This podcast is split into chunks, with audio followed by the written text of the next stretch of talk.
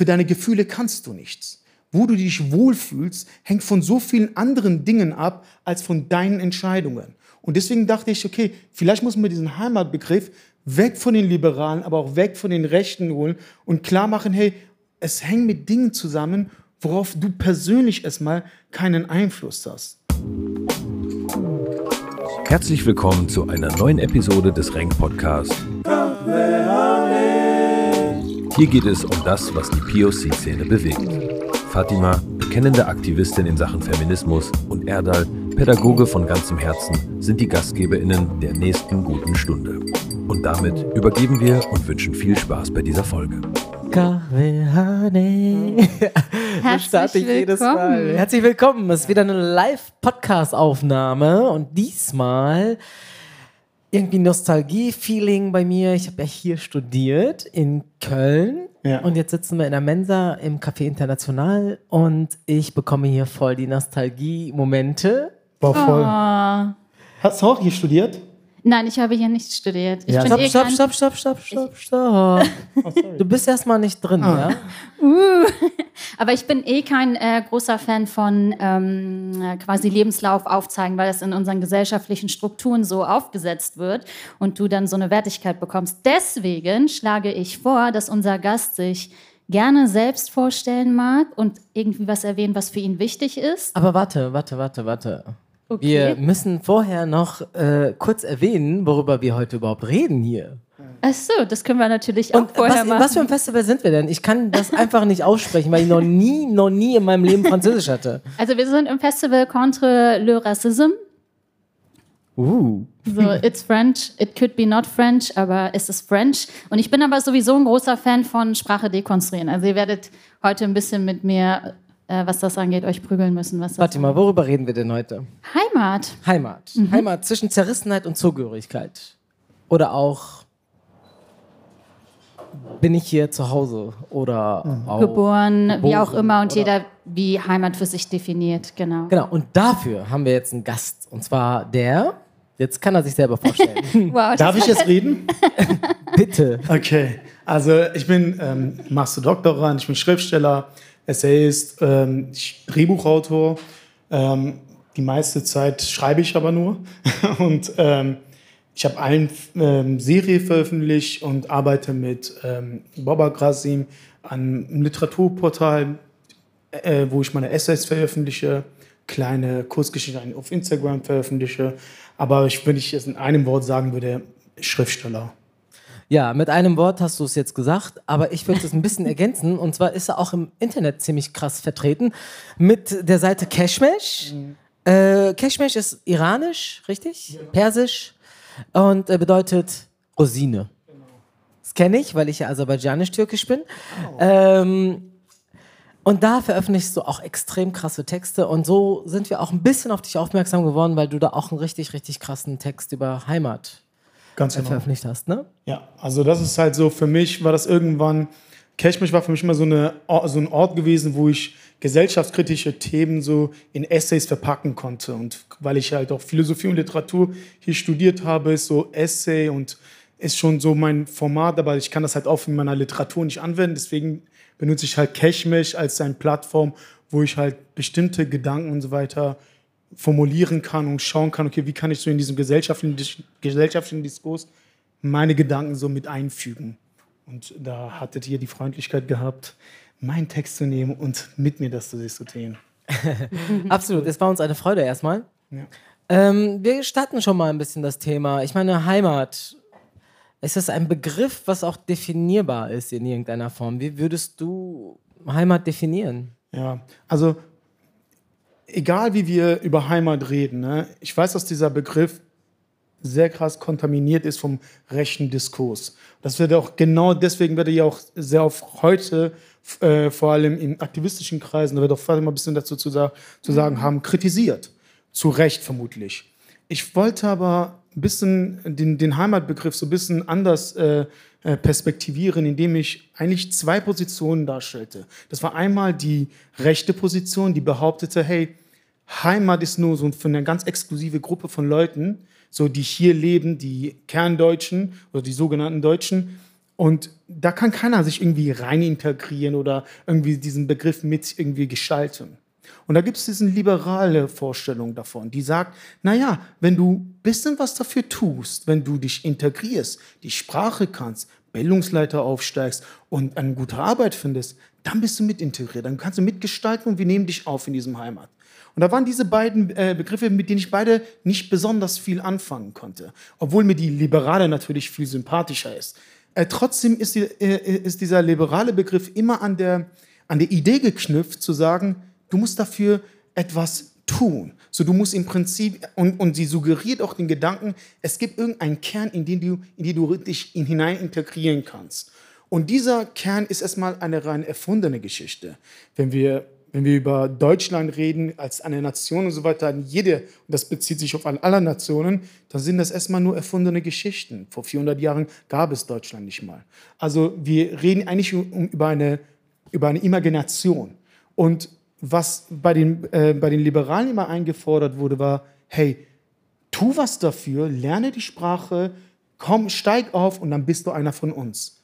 Und hier setzt ein bisschen mein Problem an. Und vielleicht, ähm, wenn ihr mir erlaubt, noch eine kleine Anekdote nebenbei, äh, war, dass, äh, dass ich äh, hier, gerade genau hier an der Uni, irgendwann mal, das war vor 100 Jahren, 2014, ähm, da war ich in einem, ähm, in, einer, in einem Lesekreis, das sich so eine Art Safe Space war, und wo sich Leute zusammengesetzt haben, die eben genau das waren, was die Liberalen wollten. Nämlich, die waren Studenten, sie studierten Medizin und so weiter. Sie, sie haben es wirklich äh, genau das gemacht, was die Liberalen von ihnen wollten. Und sie konnten Deutsch sprechen und fließend und waren gewisser die Eliten für, äh, von morgen. Aber das alles Migrations, also alles, mit Migrationsgeschichte? Alles. Und zwar hier an der Uni ähm, über der Bibliothek. Und was mir aber da aufgefallen ist, ist, dass die sich dort getroffen haben und sie wollten mit Deutschen nichts mehr zu tun haben. Das war auch teilweise, hat auch einer gesagt, ich will mit Deutschen, wir wollen nicht mehr mit euch Teil eurer Gesellschaft sein. Und das fand ich interessant erst einmal. Denn die Liberalen haben ja immer das Versprechen uns gegeben, hey, wenn ihr das macht, wenn ihr die Sprache könnt, wenn ihr aufsteigt, dann seid ihr einer von uns. Aber sie fühlten sich nicht äh, als, äh, als Deutsche. Und das, war, und das hat mich zu diesen Gedanken mit dem Gefühl weitergeführt, dass wir sagen, okay, wir glauben tatsächlich, wir könnten uns irgendwie entscheiden dafür, uns irgendwo heimisch zu fühlen. Und ich dachte mir so, ja, das ist, das ist ähm, verführerisch, dieser Gedanke, aber eigentlich stimmt dieser Gedanke nicht wirklich. Denn für deine Gefühle kannst du nichts wo du dich wohlfühlst, hängt von so vielen anderen Dingen ab als von deinen Entscheidungen. Und deswegen dachte ich, okay, vielleicht muss man diesen Heimatbegriff weg von den Liberalen, aber auch weg von den Rechten holen und klar machen, hey, es hängt mit Dingen zusammen, worauf du persönlich erstmal keinen Einfluss hast. Und das war so ein bisschen der Gedanke nicht. Aber was sagen denn die, äh, was ist denn die aktivistische Perspektive dazu? Weil zum Beispiel für mich persönlich gesehen äh, verbinde ich Heimat direkt mit der rechten Szene, ja. mit dem strukturellen rechten Problem in Deutschland und der Definition des Reinseins, was auch immer das heißt. Ja. Und das finde ich dann sehr problematisch. Vor allem dieses Integrieren und dann bist du einer von uns. Was heißt das denn am Ende? So. Ja. ja. Genau. Also für mich ist Integration sowieso ein Unwort. ja, als, also ein Mensch, als, als ein Mensch, der sich hier in Deutschland beheimatet fühlt, als Bielefelder. Ähm, gibt es überhaupt diese ja, Stadt? Ja, gibt es. Okay. Ich bin der wahrliche Beweis dafür. Ähm, ja, es ist halt natürlich für mich ein Unwort, weil eine lange Zeit dachte ich tatsächlich auch ähnlich, ja, ich muss mich in irgendeiner Form integrieren, ich muss in irgendeiner Form da sein, ich muss in irgendeiner Form teilweise sogar besser sein, damit ich hier meine Heimat äh, sehen kann. Aber irgendwann mal habe ich gemerkt, so, äh, ja, Integration, was ist das für mich? Ich bin doch hier geboren, ich muss, also ein äh, rein Deutscher, wie du es jetzt eben genannt hast, der integriert sich doch auch nicht hier irgendwie in dieses Land und fühlt sich dann dadurch beheimatet. Ja. Also bin ich dann von diesem Begriff eher weggekommen. Für mich ist Heimat auch hauptsächlich irgendwas Gefühlsmäßiges. Also ähm, es ist der Ort, wo ich geboren bin, kann man mich fragen. Dann würde ich auch sagen, weiß ich nicht, weil inzwischen bin ich ja Wahlkölner und ich bin ja hier unglaublich glücklich und ich fühle mich auch wirklich auch besonders heute sehr Köln verbunden. Ich, ich komme gerade aus einer richtig geilen Street Art Ehrenfeld Tour. Ja, das wird eine kleine Werbung für die super tolle Eva, die das heute mit meinen Schülern gemacht hat. Äh, die hat nochmal gezeigt, dass ich ja hier hingehöre, also auch in diese Stadt gehöre, auch das meine Heimat in irgendeiner Form geworden ist. Aber Bielefeld auch. Und da frage frag ich mich persönlich auch wieder, Heimat, kann, es- kann, kann das nur eine Sache sein? Das ist schon ein sehr privilegierter Gedanke, weil zum Beispiel, wenn ihr an unsere Eltern denkt, ich weiß nicht, wie eure Hintergrundgeschichten sind, aber zum Beispiel meine Eltern sind Gastarbeiter, die haben ihre Sprache aufgegeben, die sind in ein Land gekommen, wo sie halt einfach bessere Möglichkeiten uns geben wollten und die haben versucht, sich so gut wie möglich es ging zu integrieren aus armen Verhältnissen. Das war einfach nicht machbar, weil es heißt ja quasi die Sprache und da sind ja noch so total viele Argumente oder Beispiele, die man mit reinnehmen müsste. Aber ich finde, das ist so ein Schubladendenken. Deswegen gehe ich immer von dieser, okay, das kann auch ein bisschen seltsam klingen, von der Heimatlosigkeit aus. Weil wenn ich dann natürlich dann back to, to Morocco quasi reise und die Verwandtschaft sehe, dann bin ich natürlich eine, auf, of course die privilegierte, reiche Deutsche in deren Aber Augen. ganz ne? ehrlich, wenn du heimatlos sagst, das ist ja auch so extrem, extrem negativ konnotiert. Absolut ne? Also, nicht. Das ist Schubladendenken. Ja, dann- Deswegen bin ich da schon so. Aber, aber impliziert nicht Heimatlosigkeit den Begriff der Heimat? Also du musst ja im Prinzip letztlich doch die Heimat mit hineinnehmen, damit du dich in irgendeiner Form dann das Gefühl der Heimatlosigkeit empfinden kannst. Das ist das, das eine bedingt das andere. Nee, ich glaube, ich, ich fühle mich immer bei Menschen daheim oder so. Also, da, also ich gehe eher aus den emotionalen Aspekt, aber da können wir auch gleich nochmal drüber reden. Oder wir müssen es doch nicht so Das krass ist jetzt richtig ausgequetscht Aber- von uns beiden. Aber ich würde halt, ich, ich glaube, was ich für mich immer versuche, ich glaube, man muss halt generell alles hinterfragen und man sollte es dekonstruieren, auf jeden Fall. Deswegen bin ich von dem Begriff der Heimat. Ich denke sofort an rechte Fraktion, an NSU, an Halle, OEZ München. Da kommt direkt so klack, klack, klack, klack, klack, klack, klack. Also mir fällt, wenn du sagst, ich bin heimatlos, eher dieser, dieser Begriff der Transkulturalität ein. Ne? Also wenn ich sage, ja gut, äh, ich bin heimatlos, oder kurz zurück. Also oftmals bei Interviews, wenn wir interviewt werden, dann sage ich immer, ich würde viel lieber diese Arbeit nicht machen müssen. Ne? Also sprich Antirassismusarbeit, Antisexismusarbeit und so weiter, bla bla. Würde ich gerne gar nicht machen müssen. In, und ich möchte viel lieber in einer Gesellschaft leben, wo diese Themen nicht relevant sind oder nicht unbedingt erwähnbar müssen. Und deswegen auch jetzt mit Heimat. Ne? Also es ist doch viel cooler, wenn ich dann sage, ich lebe in einer transkulturellen Gesellschaft, wo alle Kulturlinien sozusagen verschwimmen und ineinander hineinfließen, fluid werden und ich dann, um jetzt mal deinen Begriff zu benennen, also heimatlos werde. Dann bin ich einfach so ein Weltbürger, Trans- äh, oder beziehungsweise Metropolit Aber ist doch cooler. Ja, aber weißt du, Also- das ist ja, also Ja, aber nur, so ist nur, es ja Nur, aber um bisschen Meine- Gegenwind so ist es ja nicht. Ne? Okay, ich merke schon, genau. so zwei Weißt du, also äh, jetzt- ich, jetzt glaube, du ich glaube, das ist halt typisch für den, ähm, für den aktivistischen Standpunkt, dass sie natürlich den rechten Begriff nimmt und sich davon äh, äh, äh, abgrenzt und sagt so, mit dem Scheiß will ich nichts zu tun haben. Also dann lieber, dann lieber ne, äh, äh, behalt, äh, behält euren Begriff, wir wollen den Scheiß nicht. Nee, gar nicht. Ich, also ich mag sowieso, also so sieht es auch nicht aus, weil dieses Thema mit der Heimatlosigkeit, wenn du nirgendwo akzeptiert wirst, ich finde, das hat was auch mit Akzeptanz zu tun und auch Privilegien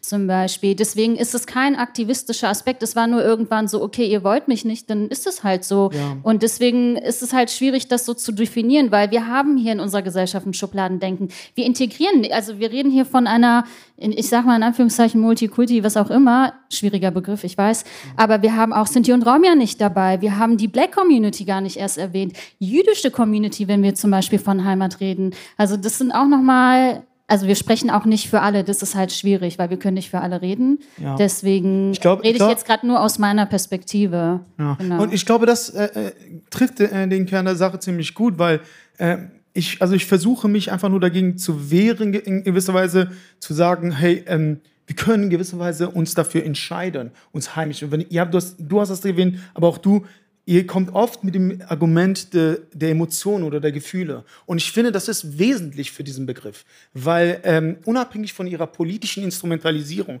die durchaus stattfindet, ne, ähm, muss, muss man natürlich auch den Begriff mehr oder weniger auch retten davor, weil es, äh, äh, weil es geht nicht nur darum, dass wir den, den rechten einfach so annehmen und sagen, okay, jetzt ihr wollt, den, ihr wollt uns nicht akzeptieren, dann scheißen wir drauf, sondern sagen, nein, also ich kann nicht, ich kann auch nichts dagegen tun, ehrlich gesagt. Also wenn ich zum Beispiel längere Zeit weg bin und wieder in Köln bin, dann passiert etwas mit mir. So, und das ist nicht etwas, was ich, ich will nicht, dass das mit mir passiert, aber es passiert etwas mit. Das heißt, es hat sehr wenig mit meinem Willen zu tun.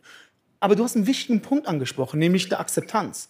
Das heißt, in gewisser Weise äh, fühlen wir uns auch oftmals, ähm, also ich merke das sehr oft, dass wir uns nicht heimisch fühlen, weil man uns nicht das Gefühl gibt, dass wir uns heimisch fühlen dürfen. Es gibt vielleicht Situationen, wo wir das Gefühl haben, zum Beispiel, wenn man rassistisch äh, angegangen wird, dass man merkt, irgendwie gehöre ich doch nicht hierhin. So, irgendwie will man mich doch nicht haben. Und der Reflex ist dann zu sagen, dann, dann will ich auch nicht zu euch gehören. Und da habe ich ein ganz gutes Beispiel für dich, weil ich war gestern zum Beispiel noch in Berlin bei einem Seminar und ähm, genau, ich war auch die einzige Frau of Color äh, in diesem Seminar leider. Und ähm, dann gab es irgendeine Argumentation von dem äh, Initiator und dann hat er natürlich gesagt, naja, ähm, für dich ist das ja natürlich was anderes, weil du bist ja nicht deutsch. So, und ich kann mich artikulieren. Ich habe die Sprache drauf, nicht immer. Manchmal bin ich auch ein bisschen assi, aber that's another subject. Aber genau, also worauf ich hinaus will, also es wird von außen immer bestimmt. Also diese Machtstrukturen setzen das hier quasi fest. Ja, das ist ja dieses Othering, ne? Also wir, ihr Debatten und so weiter werden ja oft geführt und dadurch empfindet der Mensch, der vielleicht ne, aus diesem Politischen herauskommt, sich dann extrem fremd hier. Das ich glaube, wir sind alle automatisch politisch. Ja, ja, ja klar. Ich meine, den Begriff aus der politischen Ebene mal ein bisschen entzerrt. Ich habe aber tatsächlich ein Problem, dass du äh, diesen Begriff sehr stark den, der rechten Szene zu beiden auch. Also das habe ich auch mit unterstützt. Da, da darf die Schuld nicht komplett zu ihm jetzt ja, ja, also ihr beide, beide schuld. Ich habe gesagt, eigentlich zwei. Ne? Also es gibt diesen liberalen Begriff der Heimat und es gibt halt tatsächlich diesen rechten Begriff der Heimat. Das waren so für mich die, die dominanten, die ich oft sehe in, der Disku in den Diskussionen. Mhm. Ich verstehe das. Und ich sehe das ja auch selber, vor allem äh, wenn ich mir ähm, die Nachrichten angucke oder auch Sachen höre, die rassistischer Natur sind. Da, äh, da nehmen sie sich ja diesen Begriff und machen ihn zu eigen und wollen damit halt auch dieses, äh, ihr seid fremd und wir sind hier die, die die Heimat schützen müssen vor Islamisierung, vor Befremdung und so weiter. Aber ich möchte das so ein bisschen dekonstruieren, ehrlich gesagt, weil ich möchte okay. denen nicht dieses Wort geben, die auch äh, meine Eltern nutzen. Unter anderem auch diese, diesen Begriff für Deutschland, für ihre Heimat Türkei, ihre Heimat Marokko oder ne?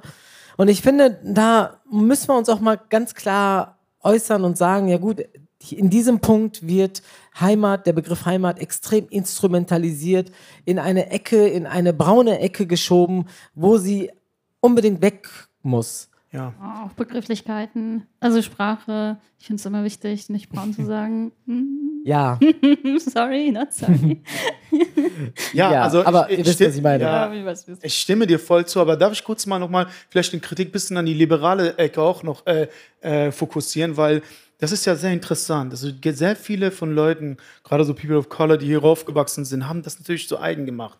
Die haben tatsächlich geglaubt, okay, ich muss nur besser werden als alle anderen. Ich muss einfach nur mehr lernen. Ich muss wirklich die Sprache sehr gut können und dann bin ich wirklich akzeptiert. Aber ist und das, also Entschuldigung, dass ich da reingrätsche, aber reden wir um Professionalisierung der Person oder reden wir über um, um Heimatgefühl? Also bin ich, weil ich Lehrer geworden bin, äh, mehr also kann ich mich als mehr heimatvoll in Deutschland äh, bezeichnen? Das ist nicht meine äh, Ansicht, ne? Ja, ich weiß, aber ja. ist es das, was du meinst? Also äh. ist es das, was die Liberalen uns sozusagen suggerieren und sagen so, hey, je mehr du hier erreichst, desto mehr kannst du dich hier heimatvoll äh, fühlen? Ich, ich versuche ein Argument dafür zu geben. Also die meiste Integrationspolitik läuft über die Sprache. Die meisten Diskussionen, die wir in den 90er und Anfang 2000er Jahre geführt haben, waren Diskussionen, die grundsätzlich mit der Sprache einherging.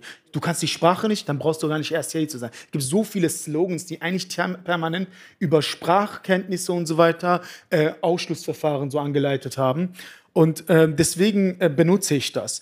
Doch natürlich äh, bei, die, bei dieser liberalen äh, Position wird nie erwähnt, dass der Nazi sich ebenfalls integrieren muss. Der kann die Sprache, aber von den Werten und so weiter ist er komplett von einer liberalen Demokratie nicht entfernt. Aber der muss sich eben nicht beweisen. Und ich sage auch, wenn du es schaffst, dich zu beweisen, kriegst du trotzdem durch diese Situationen, die immer wieder aufkommen, die du gerade zum Beispiel erwähnt hast, immer wieder das Gefühl, ah, das reicht nicht. Und ich glaube, das ist das Problem mit dem liberalen Begriff. Der liberale Begriff ist eigentlich ein wirtschaftlicher Begriff. Und die stimmt der, aus der ökonomischen Perspektive stimmt äh, dieser Begriff. Nämlich, dass wenn du die Sprache kannst, wenn du die Bildung, äh, äh wenn du die äh, Bildungsleiter aufsteigst, kannst du tatsächlich bessere Jobs bekommen, bessere, in besseren Verhältnissen leben und mehr Geld verdienen. Insofern stimmt die Integration. Aber sie äh, stimmt eben nicht als, äh, als eine gefühlte eine Form, äh, wo es darum geht, ich fühle mich hier heimisch. Weil ich kann mal nochmal, um dieses Beispiel zu nennen, die, da war, das waren alles Leute, die es gewisserweise geschafft haben. Das war die Elite von morgen gewisserweise. Und sie fühlten sich nicht heimat, heimisch. Und das ist das Problem. Das heißt, es reicht nicht einfach nur aufzusteigen. Ich finde das aber auch ein bisschen extrem, weil das ja auch dann wieder Privilegien aufweist ja. und äh, Kapitalismus, Klasse vor allem. Ja, voll. Und dann ist das halt auch schwierig. Ja, also deswegen, also ich, deswegen wollte ich mich auch von der von liberalen Seite ebenfalls distanzieren. Also nicht nur einfach von der rechten Seite, was sehr einfach ist, sich zu distanzieren, aber auch von der liberalen Seite zu sagen, hey, so funktioniert, weil die meisten Integrationsdebatten haben Leute geführt, die eigentlich gemeint haben, wir sind für euch. So, und diese, äh, äh dieses für euch sein war aber sehr zwiespältig, zu, zu, äh, zum Teil auch sehr äh, zweischneidig. Und deswegen äh, waren viele damit eben nicht gemeint. Diejenigen, die in der Armut aufgewachsen sind, die vielleicht auf der Hauptschule oder mit mir auf der Hauptschule waren und so weiter, die, die nicht so gut die Sprache konnten und so weiter, die immer als die dummen Kanaken und so weiter gesehen äh, wurden und eben immer das Gefühl bekommen haben, nicht dazu zu gehören. Und deswegen ist mir die Liberale genauso unsympathisch. So, nur das ich, ich, bin sowieso ein Fan von Sprache dekonstruieren mhm. und neu erschaffen und äh, neu setzen, genauso wie mit der deutschen Sprache. Die verändert sich ja sowieso. Mhm. Aber ich fand es ganz spannend, Erdal, weil du meintest, äh, Köln ist für dich so dein Place to be. Absolut. So, und du fühlst dich auch wohl und fühlst dich sicher. Und ich finde für mich Heimat, und deswegen würde ich auch, glaube ich, weiter bei diesem Begriff heimatlos bleiben wollen, okay. weil für mich verbinde ich auch Heimat mit Sicherheit, mit Rechten.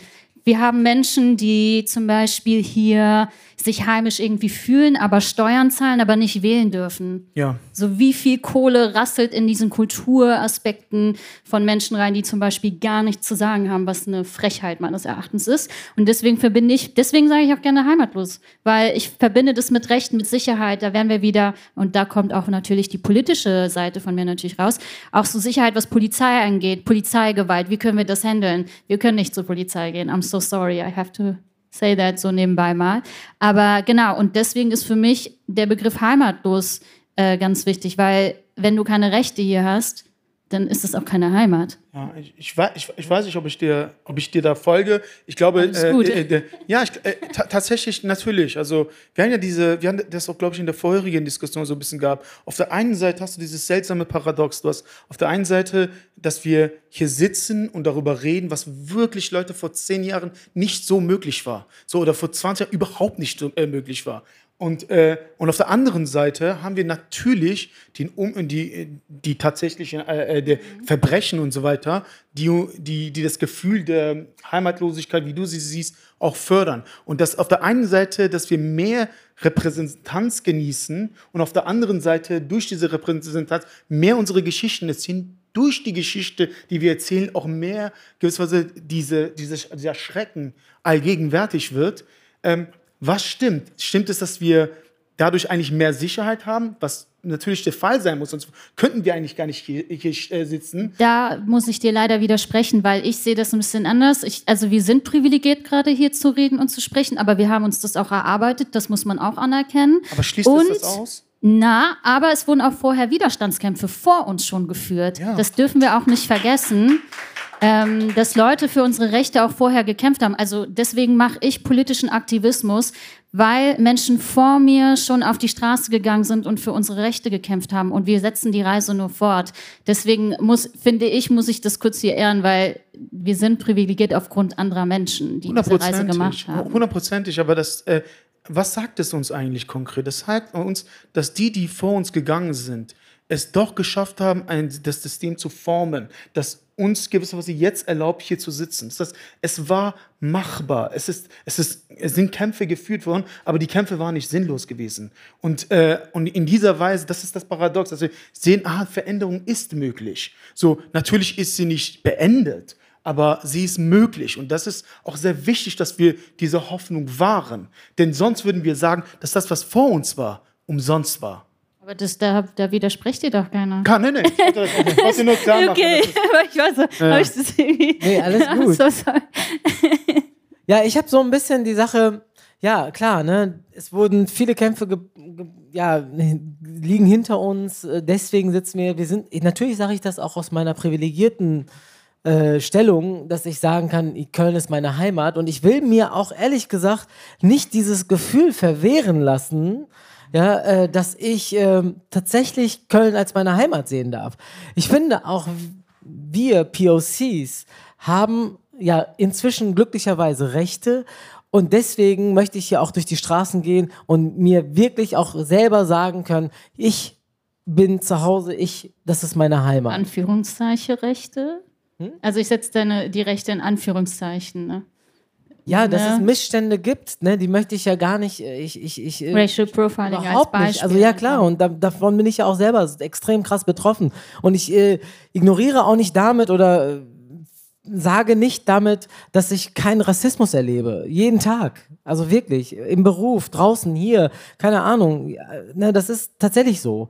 Aber auch trotz dessen, ich trotze ja, dieser Sache und diesen Idioten äh, zum Trotz werde ich dieses Land meine Heimat nennen. Und das ist einfach so. Ja, und ich glaube, es ist wichtig, dass man das auch gewisser, die- äh, dass man sich das nicht nehmen lässt, dass man gewisserweise nicht nur in einem äh, politischen Diskurs über Heimat redet, sondern auch sagt, nee, es ist, ich fühle äh, damit auch etwas. Und das ist, das gibt mir eine gewisse Identitätssicherung, die ich wichtig finde. Genau. Die, ist, die findet nicht nur auf der politischen Ebene statt, die kann auf der politischen Ebene statt, sie findet dort auch statt. Man sollte auch darüber diskutieren, aber sie findet, sie, sie findet dort nicht nur statt. Und genau dahin wollte ich. Es ist ja, Heimat ist ja auch eine identitätsstiftende Geschichte. Also wir, vor allem aus meiner Familie, meine Eltern stammen aus der Türkei, ich bin in Bielefeld geboren und irgendwie haben wir zu Hause mitbekommen, dass Türkei unsere Heimat ist. Aber wenn wir dann in der Türkei waren, hat sich das nicht wie Heimat angefühlt, weil uns alle irgendwie angegangen sind, hey, du kannst nicht so gut Türkisch oder irgendwie findest du dich hier nicht so gut zurecht. Und dann bin ich hier in Deutschland und hier fühle ich mich auch irgendwie nicht heimisch, weil mir andauernd irgendwelche Leute sagen oder ich auch da selber das Gefühl habe, in der Schule beispielsweise doppelt leisten zu müssen, damit ich das gleiche erreiche wie ein weißer Mensch, der neben mir sitzt wie ein Max, ja. Und äh, da, da war, bist du doch ganz, ganz lange in so einem Zwiespalt. Was ist denn jetzt? Bin ich, ja, um jetzt mal deinen Begriff zu nennen, bin ich heimatlos? Gehöre ich irgendwo hin? Und das gehört für mich und für meine Identität und für meine Identitätsstiftung in irgendeiner Art und Weise dazu. Und als ich dann gemerkt habe, dass ich das Wort Integration überhaupt nicht passend für mich und für mein Lebenskonstrukt finde und wo ich dachte so, ich muss mich für in diesem Land nicht integrieren und ich muss auch nicht dankbar sein, hier zu sein, weil meine Eltern waren immer dankbar. Die haben immer gesagt, ja, hey, du musst dankbar sein, wir sind in Deutschland, wir haben ein besseres Leben. Nein, ich will nicht dankbar sein. Ich muss mich auch nirgendwo integrieren.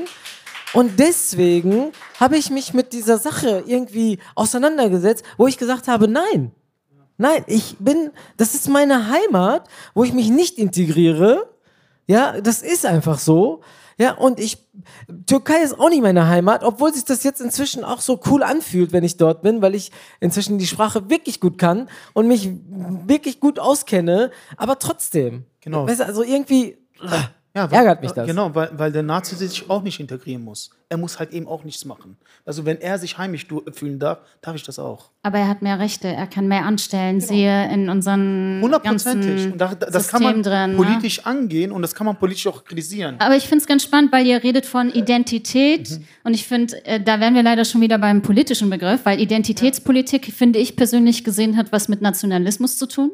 Und deswegen kritisiere ich oder bin kein Fan von äh, Identität, weil es Nationalismus wieder darstellt. Und deswegen inkludiere ich da auch diesen Begriff Heimat. Und deswegen sollte man, also ihr wollt diesen Begriff für euch behalten. Ich finde es auch cool. Ich glaube aber, dass es eine Möglichkeit von neuer Sprache, neue Worte, neue, die uns gehören, die wir mitgeschaffen haben, wo Leute sagen, ey, das, ich meine, das ist ja auch schon passiert mit Inshallah, Mashallah, wie auch immer. Aber was, was, ich meine, heimatlos ist doch auch nicht der richtige Begriff. ich sage ich auch nicht. Das ist nur gerade die Formulierung, die gerade offen steht. Ja, ich meine, äh, einige versuchen das zum Beispiel mit, mit zu Hause. Also es gibt, es gibt Versuche, der, äh, äh, wie, du es, wie du es halt ersetzen kannst. Ich finde, Sprache funktioniert einfach nicht so. Du kannst dich nicht einfach Dinge wegradieren äh, äh, und so tun, als wären sie nicht da. Aber ich verstehe das Problem. Passiert. Das passiert doch gerade. Also allein schon die Begriffe, die die Communities für sich aufmachen. Ah, ja. Okay, obwohl BIPOC leid, also ist glaube ich nicht so von, von den BIPOC selber geschaffen worden. Ja. Aber viele Begriffe ändern sich gerade. Oh nein, das meinte ich nicht. So, ich, mein, ich, ne? mein, ich, ich meinte so bestimmte, es gibt schon bestimmte Begriffe wie äh, Heimat und so weiter, die sind so stark verwurzelt, die kriegst du nicht einfach wegdiskutiert. Und, ähm, äh, und nochmal, ich, ich verstehe den Gedanken, dass man auf der politischen Ebene versucht, und ich sehe auch äh, diesen nationalistischen, äh, äh, vor allem wenn wir in Deutschland sind und so weiter mit der Geschichte, ist das natürlich hochproblematisch.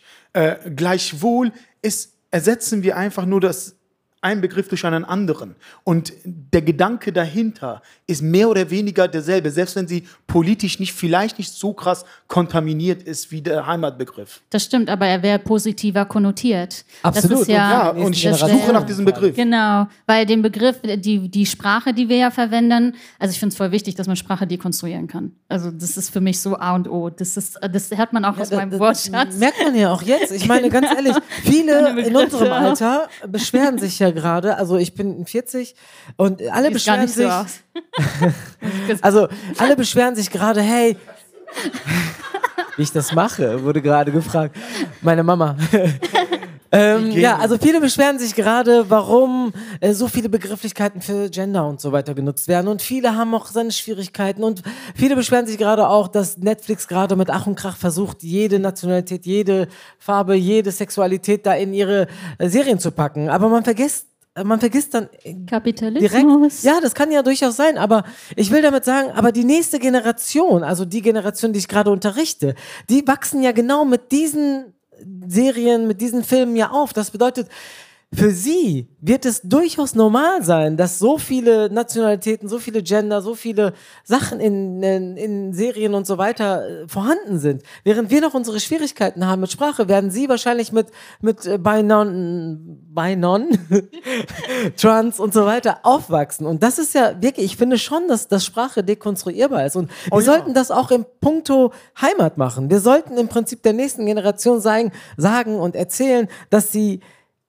durchaus das Land, wo sie sich toll fühlen, und das ist ja schon ein Gefühlsding und so weiter, durchaus als Heimat bezeichnen können und dadurch jetzt auch positiv konnotieren. Und dann wäre dieser Begriff vielleicht oder hätte dieser Begriff vielleicht eine Chance aus der rechten Ecke rauszukommen Ja. und aus der liberalen blöden Integrationsecke rauszukommen. Also ich finde schon, dass, dass es super wichtig ist, dass wir gerade dieses, diesen Begriff schöner machen. Ja. So ein bisschen also du, du, würdest den, du würdest den Begriff auch nicht fallen lassen, ne? Nein, No. Ja. Ehrlich nicht. Also ich finde den Begriff eigentlich ganz, ganz geil. ja. Also weiß ich nicht. Also es ist so, so ein Begriff für mich, was ich mit meinen Eltern verbinde. Weil meine Eltern, ne, die hatten mit diesem Begriff eine Sehnsucht, ne, also äh, inne. Weil für sie war Heimat definitiv nicht, erstmal nicht Deutschland. Für sie war hier Con äh, Contract, wollte ich jetzt gerade sagen, also ein Vertrag unterschrieben für vier Jahre bei Mannesmann zu arbeiten und dann wieder zurück in die Heimat zu kommen, Ja. wo sie wieder ihr Essen, ihre Gerüche, ihre Verwandten, ihre, ihre Liebe, ihre Moscheen, ihre was auch immer hatten. Also ich will damit sagen, so ich will diesen Begriff, also ich verbinde diesen Begriff als etwas Sehnsuchtmäßiges und das ist doch etwas, Aber ich glaube, das Schönes. spricht, das ist voll schön, dass du das so sagen kannst. Ich glaube aber, das sieht nicht jeder so. Das ja und deswegen so, ne? sitzen wir hier und vielleicht denkt sich ja der ein oder andere, der gerade hier sitzt, zu Hause, ja, es ist vielleicht doch Sehnsucht, weil ganz ehrlich, wenn ich im Ausland bin und ich bin echt auf dem Ausland, nicht weil ich Lehrer bin, äh, da, wa- ich bin halt so auf dem Ausland und habe dann Sehnsucht nach, nach Köln oder nach Bielefeld oder was auch immer, ne? Ja, ich glaube, das ist auch wichtig, dass man äh, für den Begriff kämpft und sie nicht einfach nur aus der politischen äh, Perspektive äh, bekämpft. Also, und das ist, das sehe ich auf jeden Fall als ähm, äh, schützenswert. So, und deswegen ähm, wehre ich mich ein bisschen dagegen, obwohl ich natürlich verstehe. Denn natürlich ein Argument, was natürlich für dich auch spricht, ist, dass wir ein Heimatministerium haben, das gewisse, äh, das eine bestimmte Politik natürlich auch äh, äh, führt, das äh, äh, äh, was wieder eben zu dieser Kontamin äh, Kontamination führt mit dem Begriff. Und da ist, haben natürlich Aktivisten einen Punkt, so, den sie natürlich stark machen und, gegen, äh, und, äh, und auch dafür gute Argumente aufbringen. Und, äh, und ich würde diese Argumente auch denen auch schenken. So, und würde sagen, es ist ein äh, kämpfenswerter äh, Kampf, den ihr, äh, der, den ihr gerade führt. Aber ich würde sie, ich würde nicht dort ruhen. Das ist mein, glaube ich, meine eigentliche Kritik. Ich würde sagen, es reicht mir mit der Politik, sondern ich würde sagen, hey, ich will das auch auf, auf mein, ich will auch, dass meine Gefühle eine Rolle spielen in dieser Ge Geschichte. So. Naja, das Ding ist ja aber, dass die, wenn wir nichts tun, dann passiert ja nichts. Also deswegen glaube ich, finde ich das schon wichtig. Also die äh, PolitikerInnen oder die AktivistInnen oder auch MenschenrechtlerInnen sind ja jetzt auch nicht da so, um diesen Begriff neu zu definieren oder so. Da gibt es viel zu viele andere Probleme, glaube ich. Wer ist denn wir, wenn ich einmal kurz Das, das ist auch problematisch. Ja, weil, das wir, ja, ne? ja. ehrlich, das wir finde ich ein bisschen problematisch, weil das impliziert ja, das ja schon stimmt, fast, das dass ein, stimmt, ja. ein weißer Mensch äh, nicht sagen darf, ich fühle mich hier heimisch oder Heimat. Das, das verbietet dir ja keiner, das- wie du sprichst. Ich weiß nicht, wenn Aber wir dann sagen verbindest von du ja wir- Heimat mit Sprache. Bitte? Dann verbindest du ja Heimat mit Sprache unter anderem. Wieso? Wie kommst du darauf? Weil quasi du gerade meintest, dass du, also das ist quasi, dass ich dir dann nicht den Mund verbieten könnte, was ich ja eh nie Nein, nein, ich meinte eher ich mit, ich habe wir so verstanden, dass wir POCs gerade hier oben sitzen und nach unserem Heimatbegriff äh, Begriff kämpfen. Wir sprechen, Also wir kämpfen sprechen auch nicht für alle. Also, ne? Ja, ja, sicherlich. Aber ich würde das, also ich mag gerade den Gedanken in meinem Kopf. Oh, ich würde das gerne weiterführen. Also, ähm, wir, wir drei POCs sitzen hier und reden gerade oder verteidigen gerade unseren Heimatbegriff, richtig? Oder beziehungsweise wir möchten sa oder sagen können, da, die, Die Stadt niederbrennen. weiß ich nicht, ne? Also wäre die Debatte genauso cool, wenn, wenn hier drei Weiße sitzen würden und sagen würden, hey, das ist mein, meine Heimat. Begriff Weiße. Dann, Ja, also, hm, genau, das muss man nicht POCs. so. Ja, also ich denke, das Wie wär's? wäre interessant. Ne? Ich meine, wenn, wenn Sprache dekonstruktiv, äh, äh, wenn man Sprache de dekonstruktiv angehen möchte, dann könnten es theoretisch auch Weiße machen. Ne? Aber ähm, ich glaube, es ist doch noch was anderes. Was es geht ja auch um, äh, um Verletzungen, die stattfinden. Also nochmal diese Anekdote mit den Leuten.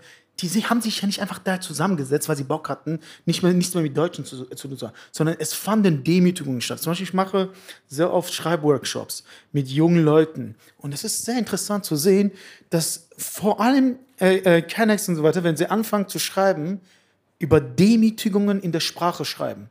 Also wie sie gedemütigt wurden, weil sie bestimmte Worte nicht richtig sp- sprechen konnten. Und das findest du, dieses Muster findest du immer und immer und immer wieder. Und diese Verletzungen spielen bei dieser Diskussion eine Rolle. Sie spielen auch eine Rolle dabei, äh, wie, warum man so vehement gegen diesen Begriff ist.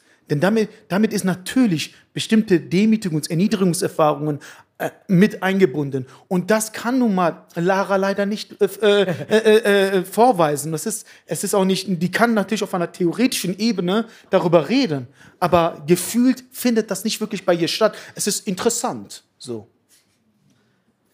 Das bedeutet, wenn Lara über ihre Heimat redet, findest du das Nein, nein, vollkommen legitim. Also, ne, also gar nicht jetzt. Äh, aber ich denke, wenn wir gewisserweise über diesen Begriff streiten, äh, findet sich sehr oft äh, Demütigungserfahrungen und Es Verletzungen ist- mit rein. Es ist Total, sehr, ja. sehr interessant, dass. Entschuldigung, äh, ich habe dir jetzt ein bisschen reingegrätscht. Aber es ist sehr interessant, weil wenn wir POCs über, über Heimat reden, dass es nicht trennbar von Rassismus ist. Ne? Ja. Es ist sehr, sehr traurig tatsächlich. Aber wir haben ja jetzt quasi erfahren, was äh, für Erdal Heimat bedeutet und für mich die Heimatlosigkeit. Und was ist denn für dich persönlich Heimat? Ja, ich äh, tatsächlich glaube ich, also ich gebe so ein bisschen äh, mit, also das war ja auch der, die Idee von, äh, von dem äh, Essay war ja auch zu sagen, äh, dieses Gefühl, für dieses Gefühl habe ich mich nicht entschieden. Und dieses Gefühl ist aber da. Und ich, ich akzeptiere sie. Ich, ich, äh, ich implementiere sie nicht in einem, äh, in einem politischen Diskurs, wo ich sie vergifte, sondern sage, nein, das passiert mit mir. Ah, Wenn ich das höre, dann ist es da. Vergiftet finde ich ein bisschen schwierig. Meinst Okay. du den Begriff? ja, Aber also, meinst du quasi von. Von, Von der rechten Seite Ah, okay, vergiftet. dann, dann ziehe ich das zurück. Okay. Szene Ja. Ja, also sonst nicht. Natürlich, wenn man darüber einfach so Diskussionen. Nicht. Aber ich will mal ein bisschen, bisschen enger fragen, ja. Also ich möchte Ja. noch ein bisschen, bisschen mehr in Enger hinein. Fragen, was heißt das denn? Ein bisschen persönlicher, ne? Ich glaube, das doch will ich. Also du bist hier in Deutschland geboren, richtig? Genau. Wie ich weiß. Äh, Ich kenne ja Masud schon ein bisschen länger. ähm, äh, und aber du hast iranische Wurzeln, richtig? Ganz genau, ja. Okay.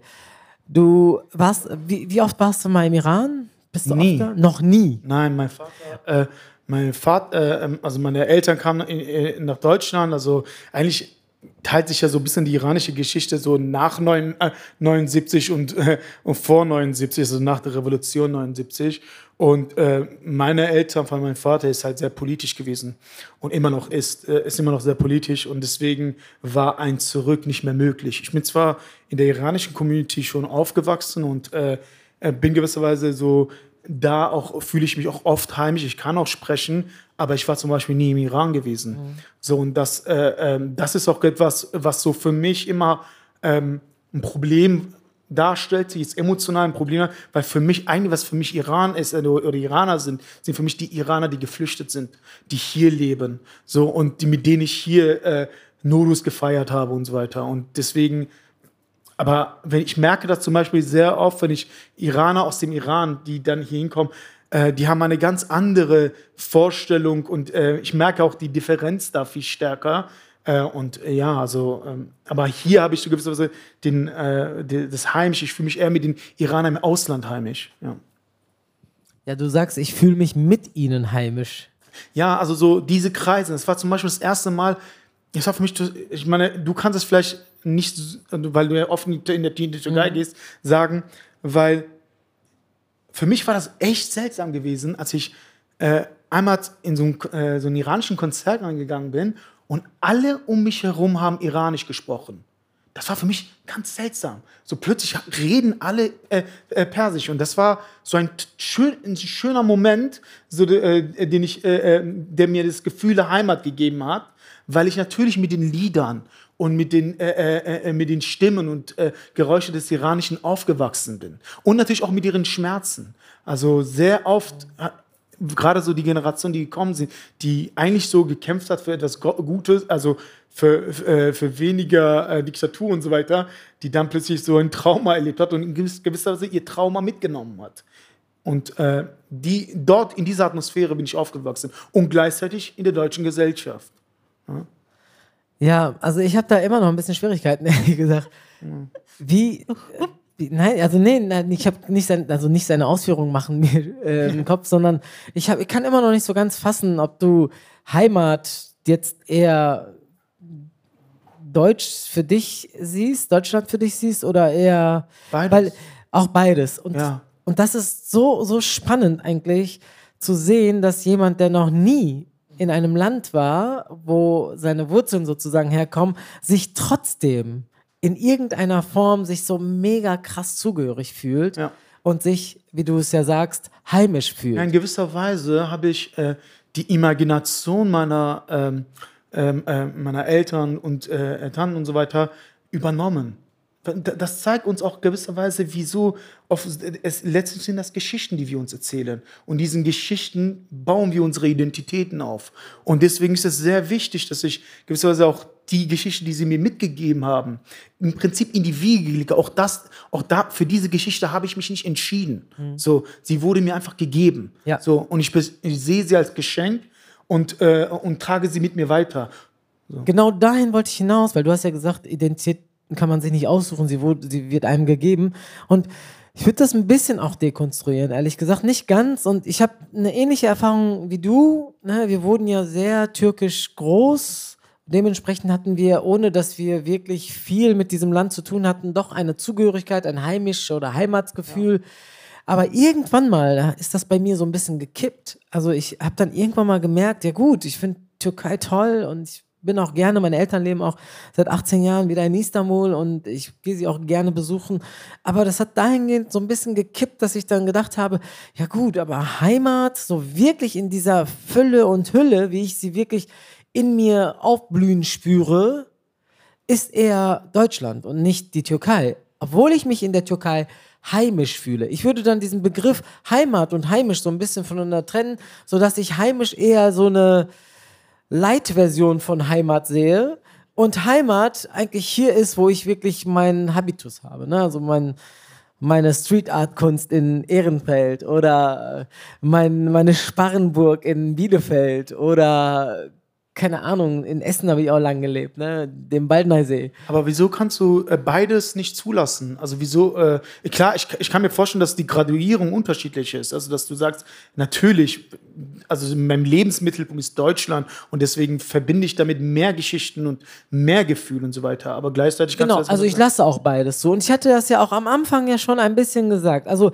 ich finde auch schon die, den Kon also die, die, die, den Gedanken, dass ich nur eine Heimat haben kann, etwas schwierig. Ne? Also und Heimaten, ich, ne, wirklich ist es plural, äh, benutzen nur niemand, aber ich habe mehrere Heimaten, ne, tatsächlich. Aber muss man irgendwie eine Definition haben? Muss man in die Schublade da rein? Du meinst in die Heimat? Also quasi. Das ist ja ein kann- Gefühl. Ich, will Weil das du ja, kannst dich ja auch in dem Moment bei einem Menschen als Heimat definieren. Also weil du ja schon von Gefühle und Emotionen gesprochen hast und ich finde das auch sehr wichtig zu benennen. Absolut, ich glaube sogar, So. dass das in der Definition mit drin ist, dass man, also in, es gibt ja unterschiedliche Definitionen, ne? Und so ganz unvorbereitet sind wir ja hier auch nicht hingekommen, ne? Maybe. nicht. Vielleicht. Ich nicht.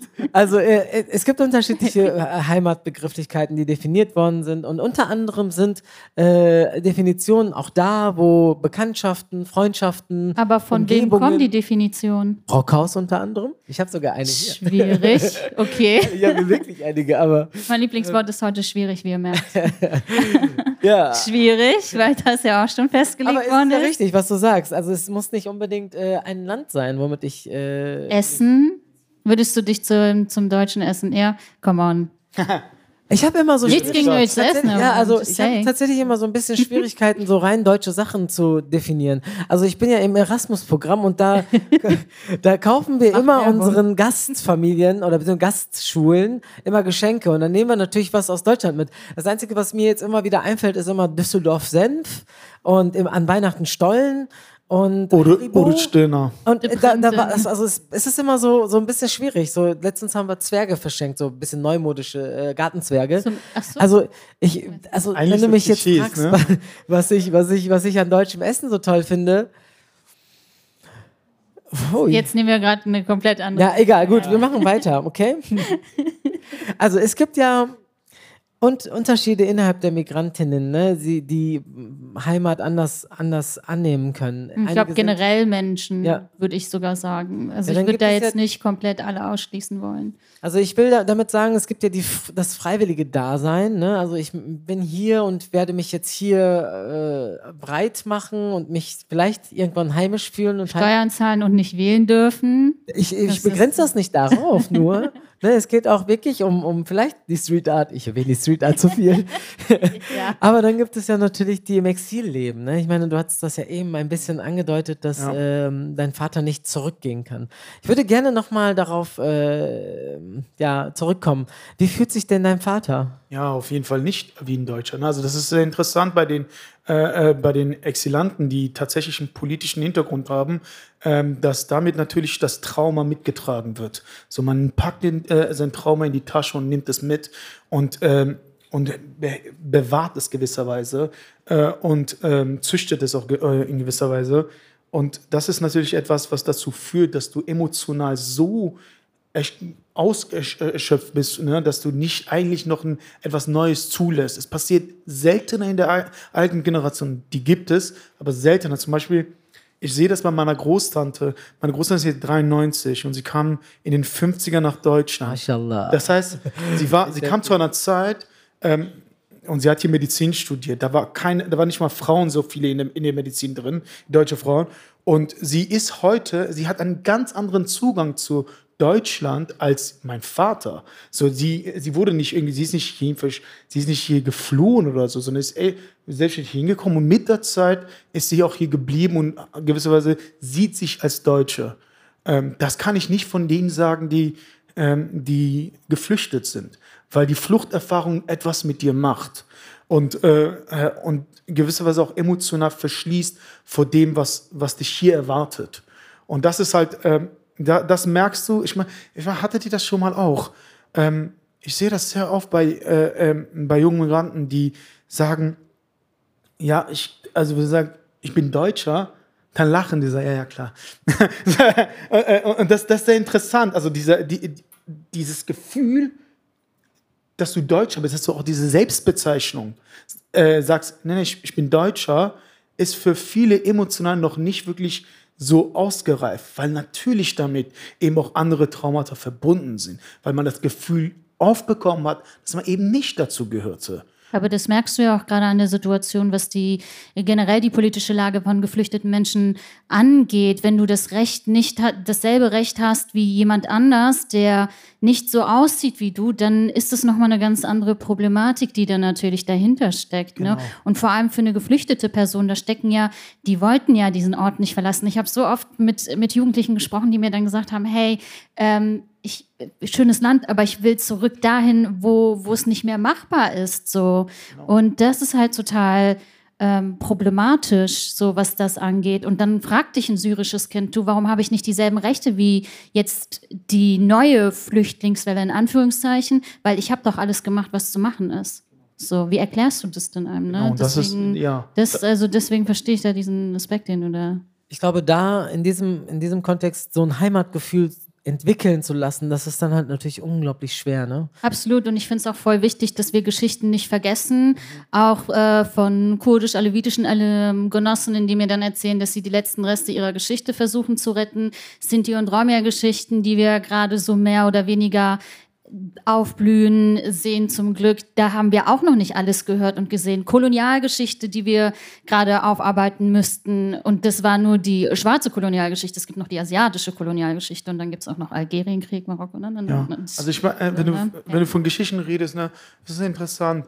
Ähm, oftmals, ähm, ich meine, wir, wir sagen, wir wollen mehr Geschichten und so weiter, aber eigentlich ähm, ist es äh, die Frage immer, wie erzählst du deine Geschichte? Gerade als Schriftsteller interessiert mich das sehr, äh, weil ähm, oftmals, wenn du, äh, und es mag jetzt keinen politischen Raum haben, sondern für mich ist es wirklich ein, auch, oftmals auch eine ästhetische Frage, denn die Geschichten, die gehört werden, die, äh, die, die sta äh, stark genug sind, sind, die, sind auch oft ästhetisch stark.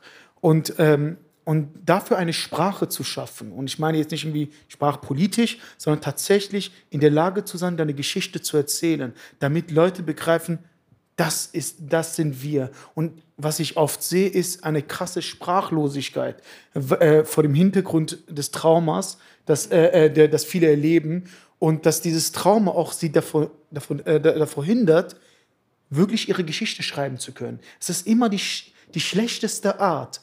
Wenn ihr, äh, wenn du die Geschichte Findest schreibst. du? Findest du? Aber ich ja. finde die Emotionalität total und die Zerbrechlichkeit, da wird, das ist eine Stärke, damit kann man voll viel was anfangen. Voll. Und ich finde auch total wichtig, dass Geschichten nicht für andere geschrieben werden sollten. Also weil ähm, quasi man schreibt die Geschichten ja für sich und die für die diese Reise offen sind und die Teil dieser Geschichte sein wollen. Deswegen finde ich es immer schwierig zu sagen. Prinzipiell ja. Genau. Prinzipiell würde ich jetzt äh, zustimmen, aber ich würde sagen, ab dem Augenblick, in dem du äh, tatsächlich Geschichte auch als eine Kunstform betrachtest, ne? als eine Form, äh, das mehr will, als nur Informationen zu vermitteln. Da war ich, hier war ich und das ist mir passiert. Äh, dann geht es darüber hinaus. Und oftmals ist es dann das Schlechteste, dass du emotional davon extrem vereinnahmt bist. Echt? Und ja, das ist sehr interessant. Also, weil ich habe auch lyrische Gedichte geschrieben und das kam immer voll Oh ja, gut, bei Lyrik ist vielleicht doch mal anders. Weil voll Lyrik gut immer an, die Emotionen oder auch im Theater, wenn ich das geschrieben habe, kam meine, gerade die Zerbrechlichkeit auch bezüglich Hanau, oh ja. Kam die total gut an. Äh, ich würde sagen, also ich finde diese Unterscheidung von Milan Kundera ziemlich interessant. Er sagte so, okay. der, ähm, bei, äh, bei, bei der Lyrik ist das Ich im Zentrum. Bei Romanen und so weiter ist, verschwindet das Ich. So, du gehst immer weiter weg, weil du deine Figuren sprechen lassen musst. Und was ich oft finde, ist, dass man, dass die Geschichten, die dich am meisten, die Traumata, die du erlebt hast, du sie noch nicht wirklich handwerklich handhaben kannst. Und was passiert, dass die, dass du etwas sehr Profundes, sehr banal erzählst. Und, äh, und damit geht das eigentliche, der Kern, die Stärke der Geschichte verloren. Und äh, du weinst dabei, aber die, der Rest weint nicht. Aber und das ist halt, das, das entdecke ich sehr oft, wenn ich das sehe. Und was, wenn die anfangen, sich handwerklich stärker zu machen mit ihren Geschichten, plötzlich kommen wirklich starke Geschichten zu, äh, zustande. Meinst du aber nicht, dass es eine aufgelegte Schreibform der gesellschaftlichen Strukturen sein könnte? Ähm, diese Schreibweise, weil du, äh, du meinst, ist das so eine, also es hört sich so sehr nach Struktur, nach Pfad A, B, C und da bin ich Oh nein, Fan äh, von. letztlich, letztlich ist, ist die Kunst des Erzählens auch eine, äh, hat ja auch eine Tradition. So, das heißt, du kannst, äh, du kannst natürlich sagen, ja, ich erzähle einfach, ich will einfach nur erzählen, aber damit, äh, äh, damit vermisst du natürlich die, äh, äh, den Gedanken, dass das auch ein Handwerk ist. So, ist das künstlich? Es kann künstlich sein. Es, es passiert sehr oft, dass man Dinge schreibt, die sehr künstlich, die man so man merkt schon, okay, der will gerade auf die Tränendrüse drücken, so und dann äh, kommt es auch nicht an. Aber ich glaube, dass, äh, äh, das, was ich meine, ist nicht künstlich, sondern künstlerisch, so dass du wirklich den Kern äh, äh, vermitteln kannst. Und das ist Arbeit. So und deswegen schafft ist es sehr schwer, dass man, ähm, weil irgendwann verbraucht es sich. Du hast, dann ist, hast du die hundertste oder die tausendste äh, Geschichte über Rassismus gehört und du merkst eine ein Muster und du schaltest ab. Das ist sehr interessant zu sehen. Viele Leute haben dann keinen Bock mehr drauf. Und, und ich frage mich, ah, okay, interessant. Und dabei erzählt diese Person gerade wirklich etwas Elementares über sich. Ne? Aber, sie, aber die Person kann es nicht in eine Form bringen, die dazu führt, dass ich deine Aufmerksamkeit catche und du, du magst, boah, den höre ich jetzt mal zu. Aber ich finde es das schwierig, dass Leute dann da keinen Bock drauf haben. Also ich finde, da kann man, da kann man jemanden irgendwie anleiten und den eine motivierende andere Ebene geben, weil Geschichten, also ich finde, das ist ein Handwerk absolut, aber ich finde, jeder kann dieses Handwerk erlernen. Ich finde 100 Prozent, da, ne, das ist ja ganz da, Werde mich mal Ziel. reingrätschen. Jetzt haben wir zu viel zu Ihr Zeit. habt so viel über Lyrik geredet. ja, sorry. Also der Ja, ich meine, im, im, im Kontext dieses Live-Podcasts haben wir ja auch etwas von dir veröffentlicht. Und zwar, da hast du von deiner Tante erzählt. Und äh, ich persönlich fand diese Erzählung wirklich äh, sehr berührend. Also es hat mich auf jeden Fall gecatcht und ich würde gerne, äh, deine, deine Tante redet über die Heimat im Koffer. Ja. Und das fand ich immer, also es, es war eine tolle Erzählung. Also es war, du, du hast es im Prinzip genau so erzählt, wie ich das halt auch kenne von meinen Eltern, dass sie da irgendwie immer von Koffer zu Koffer gelebt haben. Irgendwie äh, Koffer gepackt in die Türkei, Koffer gepackt nach Deutschland, Koffer, Koffer, Koffer. Und irgendwie hat sich das, habe ich mich da echt wiedergefunden. Was war das denn nochmal? Wie, wie, Ja, wie hat so- deine, deine Tante Heimat erlebt? Ja, also äh, vor allem, es ist sehr interessant, zum Beispiel mal, äh, da können bestimmt alle so mitreden, ist äh, zum Beispiel so alte Poplieder, die, äh, die sie mitgenommen haben, die, äh, die sie permanent ununterbrochen gehört haben und die gewisserweise äh, deine Erinnerung mitbestimmt haben. Die waren immer da, irgendwo im Koffer oder irgendein Schrank und so weiter. Und das war im Prinzip die Zeit, ich rede auch darüber, dass die meisten äh, Einwanderer immer eher zum Konservativismus neigen, weil sie, sie wollen etwas bewahren. Sie wollen das, was sie damals erlebt haben, hier mitnehmen und, und in gewisser Weise schützen. Und äh, du bist natürlich in dieser Atmosphäre drin. Das heißt, du hörst die Lieder. Für mich ist das absolut nostalgisch, bestimmte Lieder zu hören, mit denen ich eigentlich nichts zu tun haben könnte, weil sie in den 70ern irgendwie total, äh, total bekannt waren, aber sie mich so catchen, dass ich sie tausendmal hören kann, ohne davon, äh, äh, irgendwie da, davon genug zu bekommen. Und das ist sehr interessant. Das heißt, äh, äh, die, dann kam mir halt dieser Gedanke mit, mit also die Metapher mit dem Koffer, dass du die Heimat in deinem Koffer hast, den du mitgenommen hast und dav davon zehrst. Ich finde das richtig interessant, weil die einen haben ihre Heimat in einem Koffer, die nächste Generation hat den Koffer ausgepackt. Er hat jetzt gerade eine Zuhörerin äh, mit reingeschrien. Aber genau das, er hat den Koffer ausgepackt, hat irgendwie damit gearbeitet. Also m, mit den Liedern und irgendwie sich heimisch gefühlt. Die zweite Generation oder die dritte Generation, da ist der Koffer fast gar nicht mehr vorhanden, weil die Sachen verloren gegangen sind. Ne? Ein bisschen Sprache ist verloren gegangen. Ich kann mich so an meine kleine Nichte erinnern. Ich meine, während unsere Eltern uns noch richtig, richtig stark äh, mit der Sprache, mit ihrer Heimatsprache sozusagen verbunden haben, mit uns Türkisch geredet haben zu Hause, für sie wichtig war, war für meine Schwester es nicht mehr so wichtig. Meine kleine Nichte spricht gar kein Türkisch mehr. Also Schade. so, so, die spricht Türkisch wie Deutsche Türkisch reden, äh, lernen. Ne? Also so voll mit Akzent. Und, und ich glaube, ihre Kinder, da, da wird es das nicht mehr geben. Und ich denke, sie werden Heimat ganz anders definieren, als unsere Eltern sie definiert haben und als du, Masud, es äh, definiert hast oder deine Tante. Und ähm, ja, das ist äh, irgendwie macht, also ich bin sehr optimistisch auch dieser, diesem Begriff gegenüber deswegen, weil ich denke, aufgrund der Veränderung der Sprache, was ja eben äh, Fatima angesprochen hat, wird sich dieser Begriff auch hoffentlich irgendwann mal so positiv konnotieren, dass unsere nächsten Generationen äh, diese, diesen, diesen Begriff so, so verschönen, dass jeder sagen kann, vielleicht auch in einer transkulturellen Gesellschaft, wir sind in der Welt heimisch. Äh, Kann ich, kann ich eine Sache noch hinzufügen? Okay. Oder war das, war das das. Schlusswort? Nein, nein, aber ich wollte fast schon einleiten. Ja, zum aber Schluss? bitte- nein, tu, tu. Weil ich würde eine Sache zur Sprache ein. sagen, weil, das war, Bitte, weil, äh, weil du gerade deine Schwester mit eingefügt hast, Ja. fand ich das total interessant. Ähm, weil gerade dadurch, dass Heimat oft so über die Sprache geführt wurde, war eine Strategie vieler äh, äh, Migranten, dass, äh, dass sie sagen, wir hören auf, unsere Sprache zu sprechen. Nein, das war Das nicht heißt, die Absicht von meiner Schwester tatsächlich. Also nein, das- ich, Ne, ich sage jetzt nicht bei dir, aber sie hat es einfach nicht durchziehen können. So. Ich hab's ihr gesagt. Viele sagen, hey, du bist jetzt in Deutschland, jetzt wirst du nur noch Deutsch lernen. Mhm. Und, und haben gewisserweise denen diese, diese Kultur weggenommen, weil sie gehofft haben, dass sie dadurch besser integriert sind. Damit wären wir wieder beim liberalen. Äh, Genau. Ich wollte nur, das ist mir gerade eingefallen, weil du deine Schwester mit eingebracht hast. Ja. Aber das ist- se- sehe ich sehr oft. Und gerade so, weil ich auch Sprachwissenschaft studiert habe, empfinde ich es immer als so ein Stich im Herzen, wenn ich das höre, dass die aufgehört haben, ihre Sprache zu sprechen. Geben wir das letzte Wort an, an Fatima. Äh, ich bin eh ein Fan von Dekolonialisierung, äh, Desintegration und ähm, Dekonstruktion. Deswegen, und deswegen bin ich immer so ein bisschen, wenn ich so Sprachwissenschaftler und äh, so ähm, gewisse Vokabeln höre, kriege ich immer so direkt so. Äh, Gänsehaut. Genau.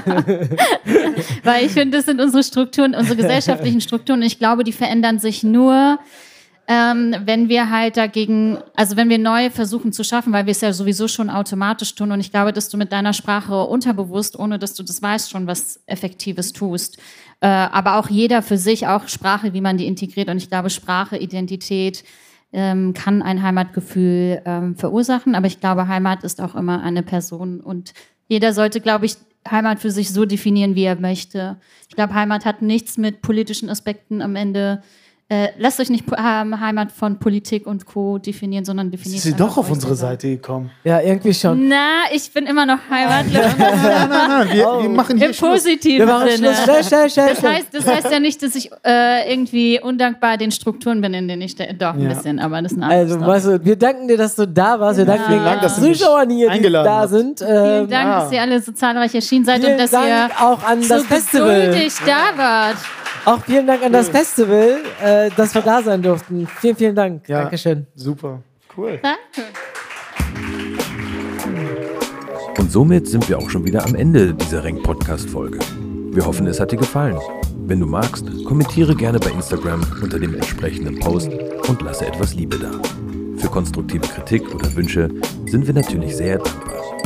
Also, bis zum nächsten Mal, wenn es wieder heißt.